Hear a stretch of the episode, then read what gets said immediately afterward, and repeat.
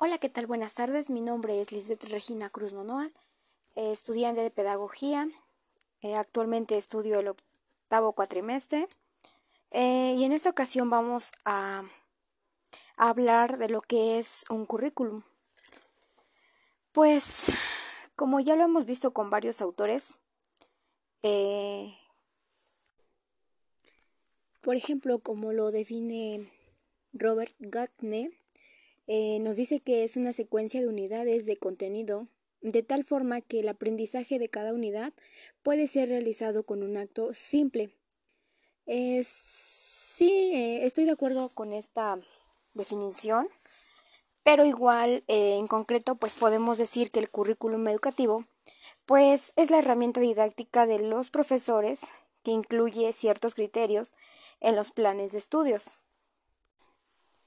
como bien nos recarga Figueroa y Díaz Barriaga eh, en su definición que nos dice que es un proceso dinámico de adaptación al cambio social en general y al sistema educativo en particular.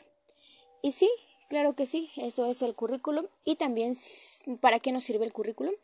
Eh, pues bueno, nos sirve para todos los materiales eh, o más bien eso es el, currículum, son todos los materiales, recursos y contenidos que se presentan y se tratan en los colegios e institutos. Asimismo, el currículo educativo incluye todos los recursos académicos, humanos y materiales que se necesitarán para llevar a cabo el proyecto educativo. En otras palabras, el currículo educativo es la estructura esencial del conjunto de asignaturas de cualquier colegio, instituto o universidad. Como bien nos lo señala Alicia de Alba, en su definición eh, nos señala el término como un plan que norma y conduce explícitamente un proceso concreto y determinante en una síntesis de elementos culturales, eh, ya sean conocimientos, valores, costumbres, creencias, etc.